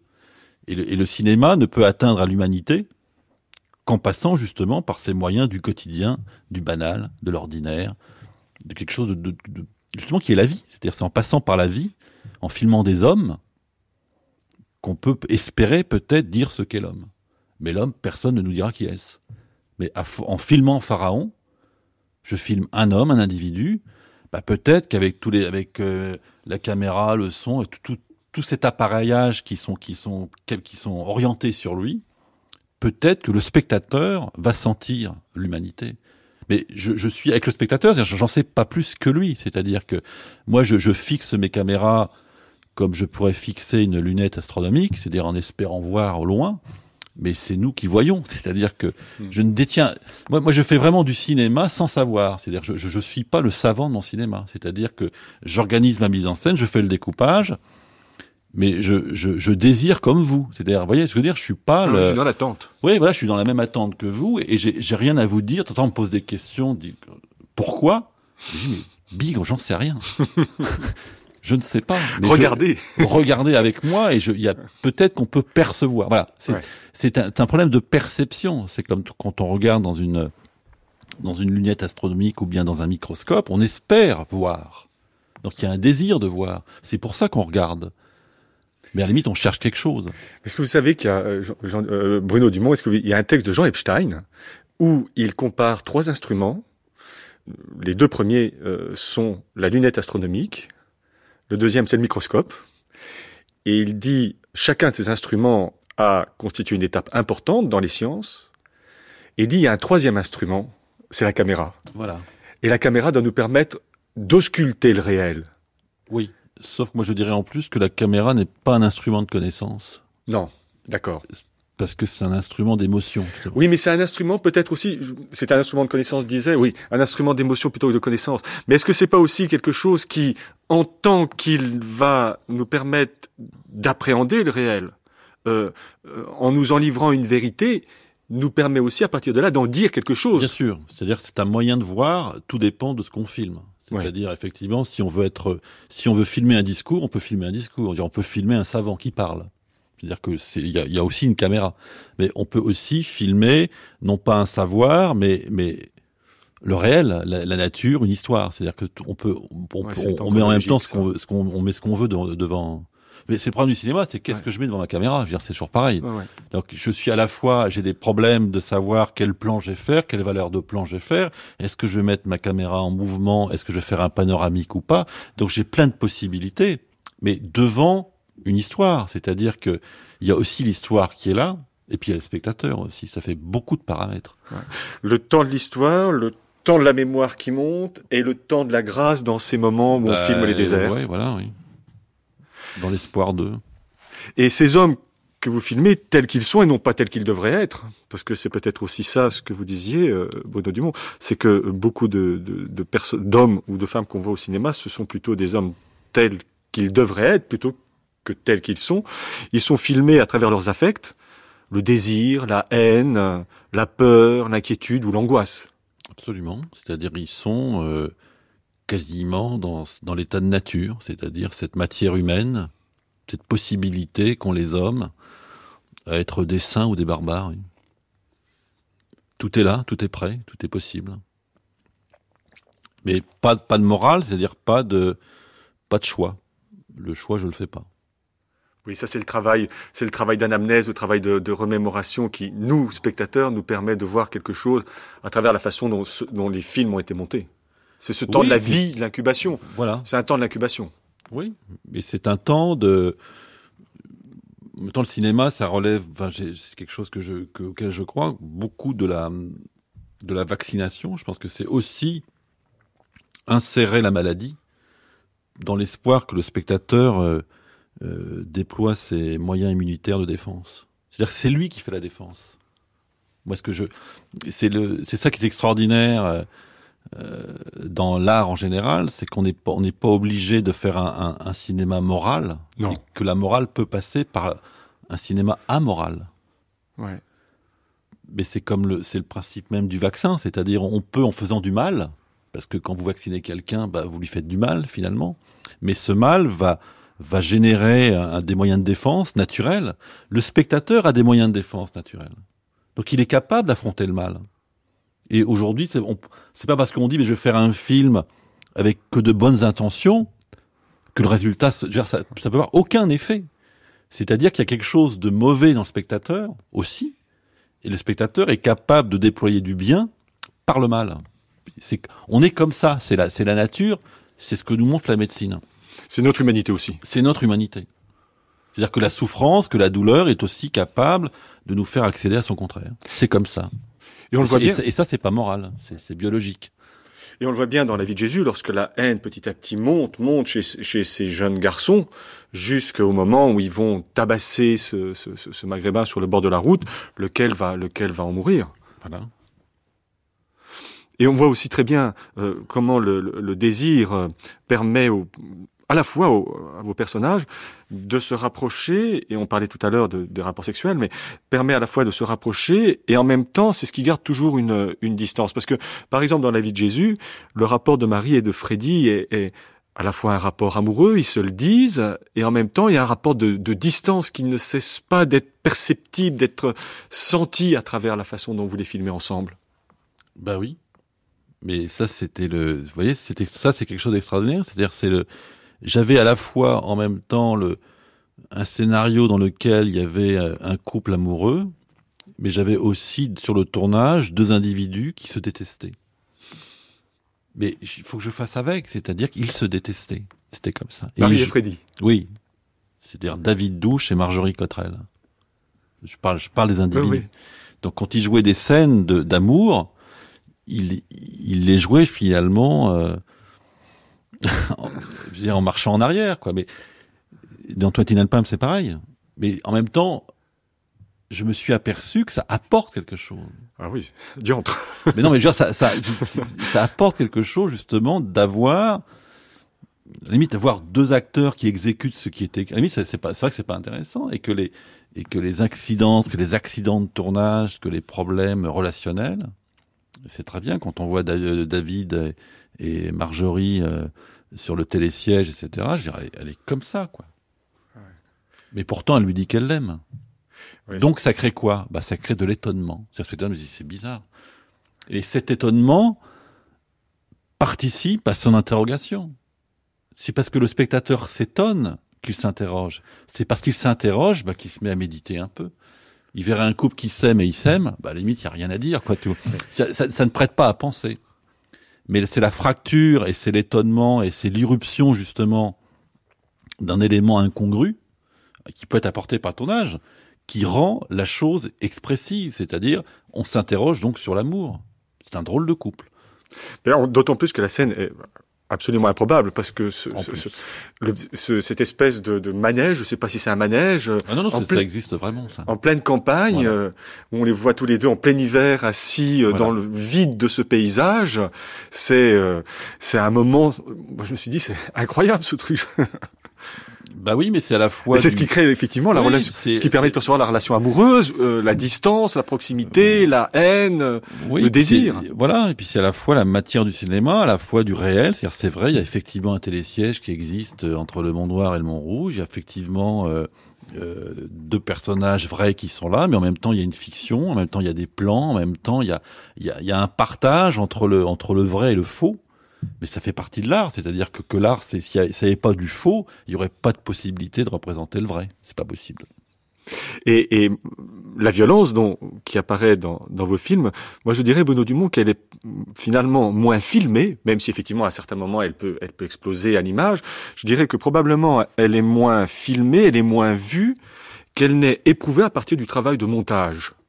C'est ainsi que on parlait de 29 Palms euh, tout à l'heure. Cette scène dans la piscine, vous disiez, moi, quand j'ai filmé, j'avais nullement l'intention euh, que cela euh, suscite. Et puis, ça apparaît. Mais en même temps, je c'est si ce sentiment apparaît chez le spectateur, c'est que la façon dont ils se sont déplacés dans ces lieux, ces, ces lieux qui sont très codés d'ailleurs, ces lieux marqués par, le, par la mémoire du cinéma américain. Euh, on est tous allés euh, dans ces endroits où ils mangent une glace. On a tous traversé le désert. On est tous allés dans des stations essence, même si nous ne sommes jamais allés en Californie. C'est pour ça qu'il est possible de faire, qu'il était possible de faire un film aux États-Unis. C'est-à-dire que le que le lieu est tellement chargé. Je, je parle dans, chez le spectateur que je pouvais, que je pensais pouvoir faire un film où il se passe quasiment rien. Parce que justement, le, le spectateur va, va, va, va, travailler très très vite à retrouver finalement des images qu'il a déjà vues, la voiture de police qui passe, sauf qu'elle passe très très longtemps, que ça dure très très longtemps. C'est le temps qui est pas le même en fait. C'est-à-dire que vous avez toutes les images californiennes du cinéma américain, puisque je vais tourner dans le décor central du cinéma américain, finalement. On a vu les westerns. Exactement. Sauf que j'agis surtout sur le temps et sur l'action. C'est-à-dire que l'action est minime. On va dans un couple et plutôt à l'intérieur des moments les plus oisifs du couple. On est dans un road movie, en même temps, ils font pas Mais le spectateur, je veux dire, il a, il a des, des, valises et des valises et des valises de tout ce qu'il a vu, de tout ce qu'il a senti. Et du coup, le film résonne entre ouais. ce qu'il voit et ce qu'il a vu. Et lui, il fait les liens. Il fait, voilà, il va faire le travail tout seul. Ouais, c'est ce que j'appelle la mémoire. C'est ce que j'appelle la mémoire. Oui. Et, et, la violence, pour moi, elle est apparue. Elle, finalement, elle apparaît pratiquement dès la première scène, en raison de la voiture qu'ils ont voilà. Parce que cette voiture, c'est en même temps, si je ne me trompe pas, une voiture dont se sert l'armée américaine. Absolument. Vous avez aussi une espèce de prédilection pour les mobiles. Alors ça peut aller de la mobilette euh, jusque justement à ce type de voiture euh, pour riches américains. C'est une façon de traverser l'espace. Je me souviens par exemple dans, dans, dans, dans l'Humanité, lorsque Pharaon est sur son vélo, qui un oui, très long. C'est une façon non intellectuelle d'évoquer le mouvement. Voilà, c'est aussi simple que ça. Le mouvement, c'est quoi? Bah, C'est un mobile. Un mobile, c'est quoi? Bah, C'est une mobilette. Et ben moi, j'ai filmé une mobilette. Je ne vais pas filmer quelqu'un qui va réfléchir sur la mobilité des choses. Ça m'intéresse absolument ouais, pas. Cinéma la mobilité, bien voilà. sûr. Et quand je filme une 205 qui fonce vers les jeunes en mobilette, bah, finalement, ce qui est agi aussi, c'est une réflexion sur le mobile, sur la confrontation, sur la, sur la coïncidence de deux mouvements. Mais je fais du cinéma, c'est-à-dire je, je ne dois pas intellectualiser ça. Moi, ce qui m'intéresse, c'est de filmer euh, quatre gaillards à mobilette euh, devant une voiture. Ça, ça m'intéresse. Mais d'en faire la réflexion, ça m'intéresse absolument pas. Et, et, en fait, dès, dès le début de, de, de, la vie de Jésus, on voit cette mobilette descendre, on se dit, il y a quelque chose de menaçant. Bon, il n'y a aucune voiture qui vient en sens inverse. Oui. La 205, elle arrive beaucoup plus tard. Mais c'est comme si la façon dont euh, Freddy conduit sa mobilette sur cette route, et il va se casser le nez d'ailleurs euh, en arrivant devant. Menaçant d'autant plus qu'il y a une chute qui a lieu ouais. de par lui-même. Ouais. C'est comme si déjà, dès le début du film, et ça on ne le saura que rétrospectivement, voilà. hein, c'est ce temps d'incubation dont vous parlez, c'est comme si dès le début du film, on attendait la confrontation, le heurt avec cette 205. De fait, il s'évite juste au dernier moment. Mmh. Et le heurt, il n'a pas lieu entre la mobilette et la voiture, mais il a lieu entre cette bande de copains euh, et euh, ce jeune maghrébin. lesquels deux euh, groupes distincts, le, groupe des jeunes maghrébins et le groupe des jeunes français, ont la même admiration pour cette voiture rouge. Voilà. C'est pour ça que même quand vous parlez du premier plan du film, il, il, arrive à avoir un sens rétrospectivement. Alors qu'au moment où vous le voyez, bah vous le voyez, mais à la fin du film, bah, je veux dire, vous, vous arrivez par votre mémoire à redonner un sens rétrospectivement à ce plan, donc qui participe lui-même déjà depuis le début finalement, et je m'en suis pas rendu compte, mais déjà il annonçait ce qui allait se passer. C'est ça, ben voilà, c'est ça qui est extraordinaire, c'est que le spectateur est une machine à monter aussi. Il monte. Oui. Il va, il va rechercher ses, voilà, il, est, il est, il est, il est, il est vif, vivant et agile. C'est cette question du montage.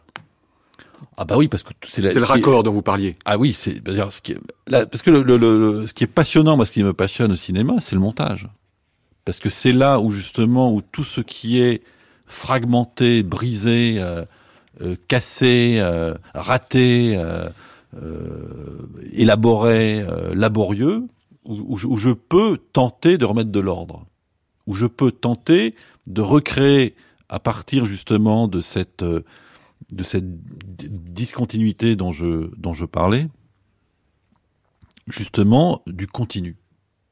C'est comme si l'émotion, Bruno Dumont, qui est euh, le point qui va permettre d'organiser ces éléments discontinus, les plans, c'est comme si ce point, c'est celui qui devait être euh, ressaisi par le spectateur quand il va le regarder le film par les raccords qu'il aura à faire lui dans son propre esprit ou dans son propre cerveau. Oui, mais il le fait aussi en fonction du montage que vous lui faites. Oui, oui, oui, bien sûr. C'est-à-dire que ce montage, c'est une proposition de mouvement. C'est-à-dire que c'est une proposition d'ordre.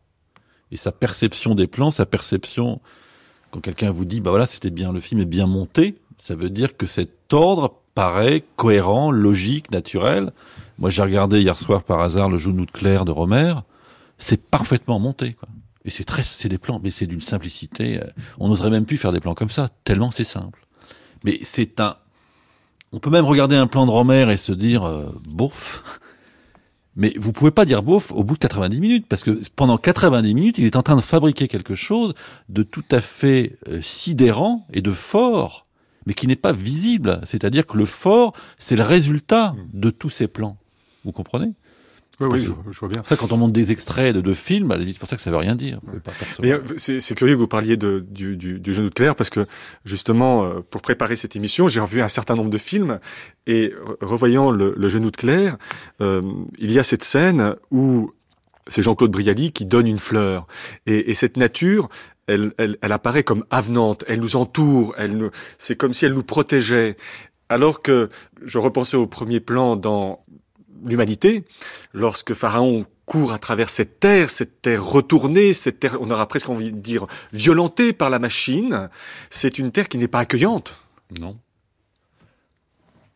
Non, qui n'est pas accueillante, mais qui est, qui est puissante. C'est-à-dire, ah voilà, c'est-à-dire que elle n'est pas, euh, elle n'est pas frivole, elle est grave mais sa gravité, c'est sa profondeur, et sa profondeur, c'est sa puissance, et sa puissance, c'est justement cette capacité de, de creuser, même à l'intérieur de nous, notre propre gravité. C'est ça, c'est ça le plan, en fait. C'est-à-dire que le plan est capable, justement, en voyant Pharaon marcher sur cette terre euh, douloureuse, bah, d'aller marcher à l'intérieur de nous-mêmes, sur ces euh, pans de nous-mêmes qui sont justement labourés. C'est vraiment curieux parce que je, vous assure, hein, en regardant le, le film de, de Romer, j'ai je me suis dit, mais tiens, ça me fait vraiment penser à ce plan de, de, de l'humanité, même s'ils n'ont pas la même fonction, même si le problème n'est pas le même, mais il y a là, à ce moment, euh, euh, une présence de la nature et en fonction de cette présence de la nature, des rapports qui vont se dessiner entre les hommes euh, dans la suite du film. Oui. Alors que le film de Romer est plus dans la séduction, dans le plaisir, dans le désir. Bon, Flandre et pas l'humanité est plus dans le tragique, la gravité, et dans le crime.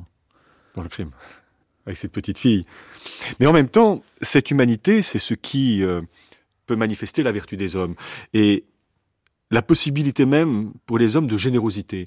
Et ce qui est étonnant aussi dans vos films, c'est qu'il y a, il y a bien sûr ce moment de violence, cette explosion et qui est peut-être aussi préparé par toutes ces scènes dont on a parlé, mais il y a aussi ces moments de générosité où le personnage se donne, s'abandonne, c'est le moment de l'amour. Ainsi, par exemple, à la fin de, Flandre, c'est le moment où Déméter, qui ne parle pas, après cette terrible expérience de la guerre dans un lieu dont on n'a pas à dire s'il est réel ou pas réel, peu importe. Il est encadré vraiment par cette terre de Flandre. Déméter réussit à dire je t'aime. Voilà. Et C'est-à-dire qu'il y, a- il y a toujours son pendant qui est là. Que et c'est le, pendant qui fait le rythme. C'est-à-dire si- s'il y avait- pour qu'il y ait l'amour, il faut qu'il y ait la violence. C'est-à-dire c'est, c'est comme ça. C'est-à-dire que le pendant de l'amour, c'est, c'est la violence. Et c'est cette sortie de l'enfer qui rend à cette seule phrase, toute simple, une profondeur, parce qu'elle elle sort de l'enfer, quoi. Mais elle appelle en même temps euh, l'amour, elle appelle les fleurs, elle appelle le ciel, elle appelle tout ce que vous voulez. la grâce. Et la grâce. Mais c'est également le moment où, où Déméter, qui, qui ne peut pas parler, dit aussi, réussit à, à- à formuler qu'il a abandonné son copain. Voilà. C'est-à-dire qu'il ne ment pas, il dit la vérité.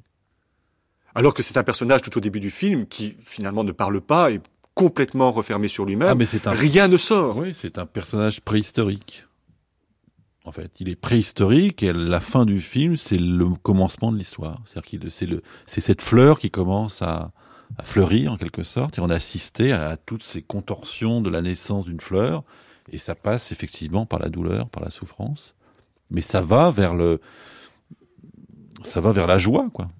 Oui. Le, le monde va vers la joie, pas. Mais- Effectivement, moi, je réfléchissais à votre, à votre cinéma et je me disais, c'est un cinéma éthique, je vais préciser ce que je veux dire. C'est pas moral, non pas au sens où il y aura un certain nombre de prescriptions, Sûrement pas. mais, mais éthique, Bruno Dumont, au sens où, je reprends l'expression qu'on a utilisée tout à l'heure, c'est un cinéma qui filme les hommes tels qu'ils sont. Que Voilà. ça nous plaise ou que ça ne nous plaise pas, c'est avec ces hommes-là que nous vivons, que nous devons vivre, que nous devons faire des institutions pour essayer d'instituer la paix, pour essayer que la, la guerre n'existe pas entre nous, mais tels qu'ils sont. C'est pratiquement le début de, de- du traité politique de Spinoza.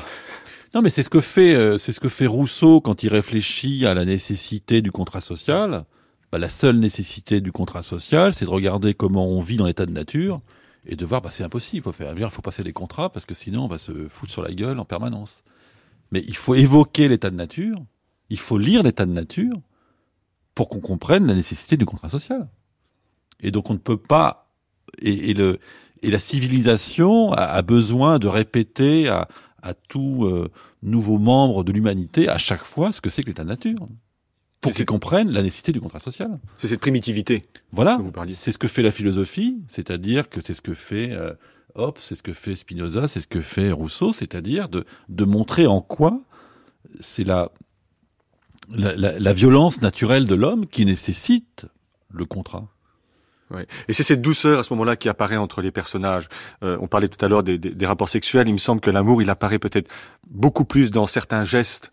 Lorsque, par exemple, on, on- on reprend cet exemple qu'on utilisait tout à l'heure, à savoir lorsque Pharaon est dans son bureau euh, avec euh, ce, ce- ce personnage qui vient d'être arrêté parce qu'il vend de la drogue à la sortie des, des écoles. Et là, il y a une espèce de douceur d'humanité qui apparaît dans le Oui. geste de, de Pharaon, se rapprochant du, du, du, du garçon, le, le, le, le, le- le reniflant, Oui. et puis se fait arrêter. Mais c'est comme Barbe qui est privée de la jouissance. Elle fait l'amour sans aucune jouissance, mais ça appelle la jouissance. C'est-à-dire que ça, en même temps, on se dit, mais c'est bizarre, c'est. Donc c'est une façon de parler de la jouissance. C'est-à-dire que vous voyez un couple qui fait vraiment l'amour, etc. À la limite, ça n'amène, ça n'évoque rien. Donc on ne peut chercher de la représentation et de l'expression finalement en altérant. C'est par l'altération, par le manque, c'est ce que fait Rodin quand il sculpte, c'est-à-dire qu'il manque toujours quelque chose, mais ce manque fait, fait le, enfin je pense, fait l'expression et fait que le spectateur trouve le comblement.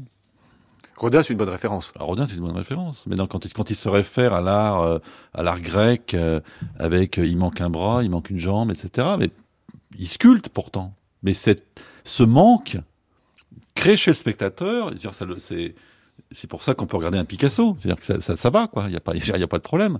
Mais c'est une déformation, mais qui appelle la formation. Quand Picasso peint une femme à six seins, mais ça, ça, ça- voilà, ça, ça appelle, ça, ça appelle les seins de la femme, si j'ose dire. Vous comprenez? Ouais. Donc, Ouais. c'est-à-dire qu'il faut passer par là, c'est-à-dire qu'il faut passer par la représentation artistique, mais pour s'interroger simplement. C'est-à-dire qu'on a besoin. C'est là où on reconnaît le philosophe, Bruno Oui, Dumont. mais là, mais c'est là où la, où la philosophie. Oui, mais Oui, non, mais la philosophie. le philosophe réfléchit et l'artiste permet la méditation. C'est pas pareil. On médite. Je pense qu'un film, ça se médite. Une tout le temps d'incubation dont vous parlez tout à l'heure. Voilà, c'est-à-dire c'est de l'ordre de la méditation, c'est pas de l'ordre de la connaissance. C'est-à-dire, moi, je suis pas un savant, quoi. C'est, c'est clair. La philosophie, euh, euh, vous êtes plus savant que moi. Non, mais, non, mais vous en savez, non, mais c'est vrai. Je, euh, voilà, vous en savez sûrement plus que moi. Moi, je, je, je connais. mais ce qui m'intéresse, c'est le cinéma. Oui, moi aussi. mais comme le disait Bergson, disait en même temps à la fin que le que le scientifique, le philosophe doivent travailler de concert. C'est-à-dire que euh, c'est pas une condamnation non plus, mais je pense que il faut donner à l'art sa place. Ce qui ne va pas aujourd'hui, c'est que l'art n'a pas sa place. C'est-à-dire qu'on a besoin de, de, de, de méditer notre nature et c'est pas un sociologue qui va nous aider. Je veux dire, c'est pas un sociologue qui va venir nous expliquer euh, les pourcentages de délinquants qu'il y a dans les banlieues, qui va nous, aider à méditer la violence. C'est pas vrai. Mais c'est lui qu'on appelle. Voilà. Le sage. Ouais. Ça me fait penser euh, quelque chose euh, d'étonnant, c'est le fait que le cinéma est très peu présent d'une manière générale dans les textes des philosophes. et là, on va reparler Alors que c'est l'art du XXe siècle. Oui, non, mais il est présent dans, dans la comédie. Et Bergson dit des choses très intéressantes, pas sur la comédie, sur le comique. Hein, le comique, c'est du, c'est du mécanique plaqué sur le vivant. Ça veut dire, quand il dit ça, ça veut dire qu'il analyse très bien ce que c'est qu'une comédie. Ça veut dire que ça n'est qu'une analyse par répétition de, des travers, des moments de, de, de l'existence. Mais en même temps, le comique n'a pas la puissance du tragique. C'est-à-dire que, que, le comique, ça n'est que du mécanique. C'est-à-dire que ça ne fait que, que retenir que les petits euh, bons mots et travers de l'homme, qu'on additionne les uns à côté des autres pour faire rire, mais ça ne contient pas la vérité de l'homme. Ça nous distrait, c'est vrai. C'est-à-dire ça nous permet de rire. Mais, ce qui est une bonne chose. Ce qui est une bonne chose. Mais, mais dire que le, que le rire ou la, ou la comédie qui est, qui est, euh, qui est maîtresse aujourd'hui, c'est-à-dire qu'il faut faire rire à tout prix, n'est pas vérité. Ouais. quand je pense au rire, ça me refait plutôt penser à un film des, des Marx Brothers que j'avais vu quand j'étais euh, euh encore adolescent. Euh, ça devait être La soupe au canard. Oui. Et j'avais tellement ri que j'avais fini sous le fauteuil. Et ce rire-là, c'est aussi un rire qui dissout. Hein, Bien sûr. Et qui libère. Et, et, et je trouvais qu'il y avait une espèce de violence, mais d'une violence du rire, du comique, par rapport à l'ordre dans ce film qui est absolument extraordinaire.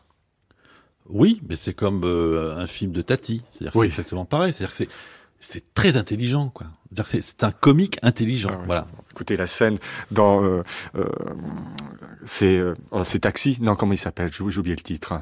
Le film où il, euh, où il tourne à un moment dans un bâtiment euh, Playtime Playtime, voilà. La scène de, de Playtime dans le restaurant. Avec les, avec les sièges, là. Oui, c'est ça. Etc., oui. Et puis, où euh, finalement, on va lui enlever petit à petit tous ses vêtements euh, quand il est en oui. train d'attendre. C'est une scène, mais, mais à oui. hurler de rire. Voilà.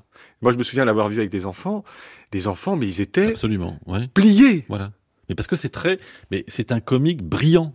Vous voyez? C'est ouais. brillant quoi c'est brillant de perspicacité voilà c'est à dire que le comique est drôle enfin oui c'est drôle quand c'est perspicace mais il y a, y a, plein de comédies aujourd'hui. Je veux dire, c'est c'est pas drôle, quoi. C'est c'est c'est pas perspicace. C'est convenu. C'est convenu, voilà. Mais c'est pas perspicace. C'est-à-dire, ça ça ne fait pas, ça change rien, quoi. C'est démonstratif. Voilà. On attend. C'est-à-dire qu'on enchaîne des, des. On se distrait. C'est dans, ouais. dans le mot distraction. Il y a il y a il y y a quelque chose de il y a, une espèce de néant quand même. C'est-à-dire que voilà, on distrait puis on réfléchit pas.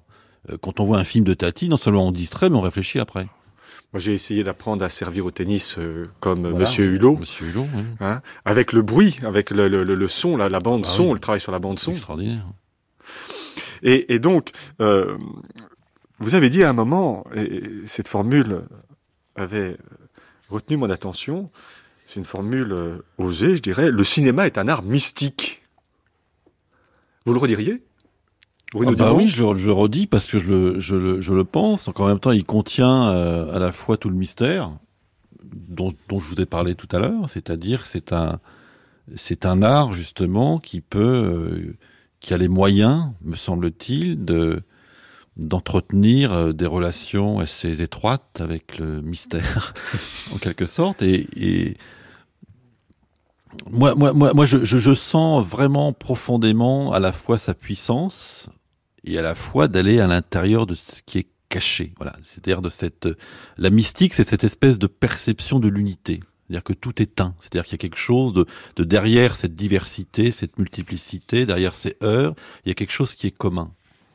bah, ce commun, on va reparler de Bergson, c'est ce dont parle Bergson, c'est-à-dire c'est cette nature profonde de la de la de la de la de la réalité, c'est le c'est le flux, c'est la durée, et c'est cette durée qui est mystique, c'est-à-dire c'est ce lien mystique.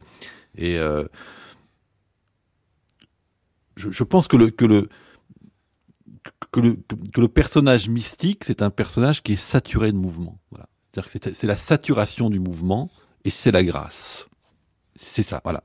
Et cette grâce, moi, c'est ce que je cherche. C'est-à-dire, je, je, cherche à et j'y arrive pas. Je veux dire, j'y arrive pas, c'est très, c'est très, c'est vraiment difficile. Mais c'est ce qu'on cherche à travers euh, à travers ce métier que je fais, c'est justement d'être capable d'aller euh, à travers le quotidien, le, le banal, l'extérieur, parce que je, je, je n'ai que l'extérieur. Je, ne peux, je ne veux filmer que des paysages. Je ne veux filmer qu'un étang, rien d'autre. Mais j'espère en filmant cet étang que je vais passer de l'autre côté. J'espère que le plan de l'étang, qu'avec ces petits mouvements de roseau, avec ce vent, avec une petite action, il va se passer autre chose.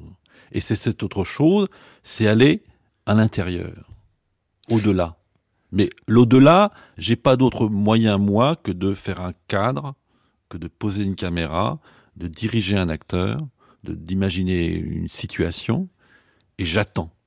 C'est-à-dire que j'attends le mystère, c'est-à-dire la mystique, c'est-à-dire justement que par tous ces moyens, quasiment alchimiques, si vous voulez, il se passe autre chose. C'est-à-dire qu'on bascule et que moi, simplement, en ayant fait ça, bah, il y, a, y a quelque chose d'autre. Quelque chose de l'ordre de la vérité qui se manifeste. Voilà. En fait, et cette vérité, elle est infilmable. Ça, j'en suis ouais. totalement convaincu. En fait, euh, est-ce qu'on pourrait dire que, Bruno Dumont, que cet art mystique, il est directement en rapport avec le travail du montage, dont on a parlé, mais dont il me semble que c'est à ce moment-là où il atteint sa vérité, le travail du montage? Mais oui, parce que, parce que le montage, c'est la tentative de fabriquer l'harmonie. Et la mystique, c'est une tentative, enfin, c'est une, la mystique, c'est l'un. C'est l'un. Donc quand je dis que le l'art, que le cinéma est un art mystique, c'est-à-dire que c'est un, c'est un art qui aspire à l'unité. Et, l'unité, elle est notamment atteinte par les moyens du montage, c'est-à-dire par la, par le, par justement cette possibilité de de rendre des plans heureux. En fait, c'est ça qu'on met, on met deux plans ensemble, on espère qu'ils soient heureux, c'est-à-dire qu'ils coulent. Les raccorder. Oui, trouver le raccord. Le, le bon raccord avec le son derrière et, et, que, et que ce soit heureux et s'ils sont heureux, ils perdent leur, leur, leur constitution de plan, deviennent unité et participent en 1h30 bah justement à l'un. C'est-à-dire que quand vous voyez un grand film de cinéma, bah c'est il y a rien à dire parce que voilà, c'est ça coule, voilà, c'est un espèce de c'est un c'est une c'est un petit ruisseau qui coule. Voilà, c'est ça la mystique. Et ben je crois que, que le que le que la mystique c'est un ruisseau qui coule et j'essaie de faire un ruisseau qui coule en un plan, enfin en un plan, en pendant une, une heure et demie, et j'y arrive, enfin j'y arrive pas. J'essaie, mais c'est vraiment difficile. Mais c'est pour pour ça c'est pour ça qu'on continue à faire des films. C'est justement pourquoi on continue à faire des films parce qu'on aspire à, à, faire quelque chose qui qui peut-être euh, résistera et, et, réussira à aller euh, dans ce qui est dans ce qui est justement dans ce qui est caché. Et la mystique, c'est amour et joie. Absolument. C'est-à-dire, c'est aussi bien chez, euh, euh, chez Bergson que chez Messiaen. C'est une symphonie de Messiaen. C'est-à-dire, c'est le, c'est le, le chant de l'amour et le chant de la joie. Messiaen, c'est un grand lecteur de Bergson. Ça ne m'étonne pas. J'aurais peut-être euh, euh, encore une question à vous poser. C'est euh, Bruno Dumont. On trouve cette formule dans le texte de Bergson, dans ce texte des deux sources de la morale et de la religion dont nous avons beaucoup parlé, ou à partir duquel nous avons aussi beaucoup parlé, il a cette formule extrêmement simple qui appartient presque au, registre quotidien. Il nous dit, avant de philosopher, il faut vivre. Ah oui, mais avant de faire du cinéma, c'est ce que je dis aussi, il faut vivre. C'est-à-dire que, que, la vérité est dans la vie. C'est dans, dans la perception de la vie que le, que le, que le cinéma ou la philosophie peut se faire. Je pense que, que c'est, euh, cette humilité-là qu'il faut d'abord comprendre, c'est-à-dire que il faut, il faut simplement, enfin, il faut suffisamment s'humilier dans la, dans la vie pour la regarder telle qu'elle est, pour essayer de, de la voir et de, et de la, et de la, et de la, et de la rendre, quoi. Et que c'est pas, euh, on n'apprend pas du cinéma, euh, on n'apprend pas le cinéma en allant au cinéma. On apprend à faire du cinéma en se mettant à la terrasse d'un café, en regardant les gens. Il faut faire des essais. Il faut risquer. Mais non, il faut regarder les gens. Faut regarder il, les il faut ressentir les gens. Comme, euh, comme Pharaon. Absolument, tout à fait. Moi, je- moi quand j'écris une histoire, quand j'écris quelque chose, c'est que je, je l'ai ressenti. Donc je l'ai vu. Quand j'écris la scène de la vie de Jésus où on voit, on Freddy qui sort de l'hôpital, qui va frapper sur le mur, bah, je suis passé un jour devant cet hôpital, il y avait un type qui frappait sur le mur, et ben je l'ai regardé. Et je l'ai senti, et j'ai ressenti sa douleur. Et voilà, et je ne fais que la rendre. J'invente rien, moi, je regarde. Ouais. Ouais, ouais. Et ça me fait aussi penser à cette scène dans, dans, dans l'humanité où il y a, je me souviens plus comment elle, c'est Domino. Domino qui finalement s'offre à euh, Pharaon et Pharaon qui reste euh, à distance, comme si la grâce, cette unité dont vous parlez, elle ne pouvait être maintenue qu'à la condition aussi que chacun reste ce oui, et puis même, et puis je pense que la grâce, elle est dans l'étonnement. Il aurait dit oui, bah, c'était attendu. Je veux dire, mais quand il dit non, c'est c'est ce, c'est ce non qui, le rend, qui nous fait rentrer dans la grâce. C'est-à-dire, c'est l'étonnement à, à rompre la logique des apparences, des, ce qu'on appelle les clichés. C'est ça un cliché. Ouais. Un cliché, c'est un plan attendu. C'est-à-dire, on attend le plan. C'est cliché. Et un artiste commence à être artiste à partir du moment où il rompt les clichés. C'est-à-dire justement où c'est pas le plan prévu qui arrive. Et en fait, la grande proximité entre Pharaon et, et Domino, c'est à la fin lorsque euh, on voit euh, Domino pleurer, on la voit sur l'épaule Oui. de Pharaon dans la cuisine, Voilà. et c'est la plus grande proximité qui est entre eux. Voilà, et qui est pur, c'est-à-dire que c'est qu'il voilà, il y a, il y a plus de sexualité, il y a plus rien, c'est-à-dire c'est cette espèce de, de, mais dans, dans Flandre c'est pareil, c'est-à-dire qu'ils sont tous les deux en position de faire l'amour, elle se couche par terre, elle écarte les jambes, il se met sur elle, et puis c'est tout. Ouais. C'est-à-dire qu'il y a, y a, il y a pas de sexe, il y a plus de sexe. C'est-à-dire qu'ils sont passés bien au-delà, justement dans la mystique, c'est-à-dire dans cette fusion possible qu'est l'amour. Ça passe pas par le corps, de toute façon. Ça peut pas passer par le le, le mystique est chaste. Il n'y a pas de sexualité dans la mystique. Et c'est et c'est ce qui et cette scène entre entre entre Barbe et, et, et Déméter, elle est comme finalement annoncée par euh, celle où euh, Barbe est de- devant son escalier, elle lève la pointe des pieds, là Voilà. changement de position de la caméra, et on a le sentiment qu'elle s'élève. Voilà. C'est là où je parlais de la grâce. Je pense qu'il y a deux secondes où elle atteint quelque chose d'extraordinaire. Voilà. C'est-à-dire où elle s'élève.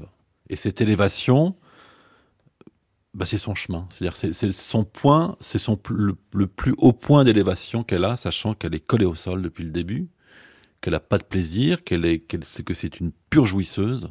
Qu'elle souffre. qu'elle souffre, mais elle va se mettre sur la pointe des pieds, et simplement cette petite élévation de 20 cm, c'est sa grâce. Comme dans, comme dans l'humanité, il y a cette scène aussi où on voit Pharaon, je sais Sauf pas que comment lui, vous il faites, décolle. lui il décolle. Mais en regardant toujours dans la même direction. Lui, il décolle, mais je pense qu'il était, il était beaucoup plus, euh, beaucoup plus un ange qu'elle, quoi. Déjà au départ. Eh bien, euh, c'est avec les anges que nous allons euh, nous séparer, Bruno Dumont. Je vous remercie d'avoir bien voulu accepter de, participer à cette dernière émission euh, sur Bergson. Ça nous a permis de réfléchir sur philosophie, cinéma, sur le rapport de la philosophie du cinéma, qui n'est pas un rapport d'illustration, mais où chacun, par ses propres moyens, le philosophe avec ses concepts de durée, de mouvement, le cinéaste avec son plan séquence, son verre d'eau sucré qui fond, pas verre d'eau, mais le sucre qui fond. Euh, merci Bruno Dumont. Merci à vous. C'était Bergson, le cinéma de la pensée. Avec Luc Lang, François Raffineau et Bruno Dumont. Et pour les archives, Bergson, Emmanuel Berle et Gilles Deleuze. Merci à Marielle Burkhalter et à Émilie Deleuze, à Jean Dève et à Clotilde Pivin. Lecture de Sylvie Granotier. Musique Olivier Messiaen, Gheorghi Ligeti, Jean-Ferry Rebel, Marin Marais, Charlie Mingus et Pierre Boulez. Archivina, Brigitte Decroix. Site internet, Virginie Bessakian. Merci à Catherine, à Marie, à Pierre et à Antoine. Assistante, Sarah Piccioli. Prise de son, Guissonneau et Philippe Carminati. Mixage Mathieu Leroux. Réalisation Gaël Gillon. Une série d'émissions de Bruno Paradis. Vous pouvez réécouter et podcaster cette émission sur franceculture.com. Vous y retrouverez aussi la bibliographie de l'émission.